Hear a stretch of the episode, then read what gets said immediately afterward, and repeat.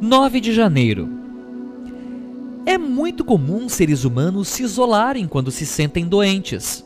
É um instinto animal de sobrevivência ficar quietinho num canto e poupar as energias para se curar. Mas, como seres humanos, somos sociáveis e inteligentes o bastante para perceber que muito tempo de isolamento pode agravar a doença, ao invés de ajudar na cura. Estabelecer contato com outras pessoas é fundamental para o processo de crescimento espiritual. Eu sempre ouço nas reuniões que Deus trabalha através das pessoas. Tenho testemunhado isso com anos de reuniões. As pessoas fazem panelinhas, mas isso não é ruim. É só uma forma de unir interesses. Pode parecer que isso exclui as pessoas, mas na verdade cabe a mim descobrir a minha tribo. Sou eu quem devo me empenhar em travar relacionamentos que me fazem bem e me distanciar daqueles que me parecem nocivos. Porque sempre haverá em qualquer ambiente pessoas que eu considero nocivas.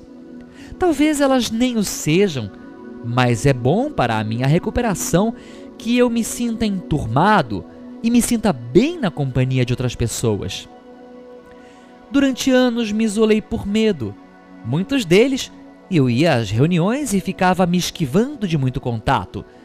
Via defeitos em todo mundo e sentia desprezo por algumas pessoas.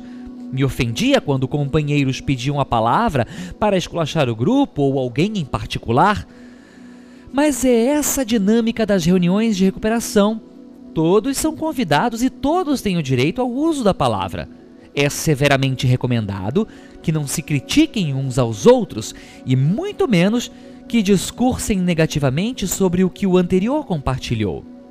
O diálogo é proibido e fazemos de tudo para evitar controvérsias.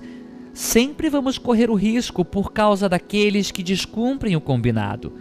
Mas com o tempo, até aqueles que provocam tumulto conseguem melhorar.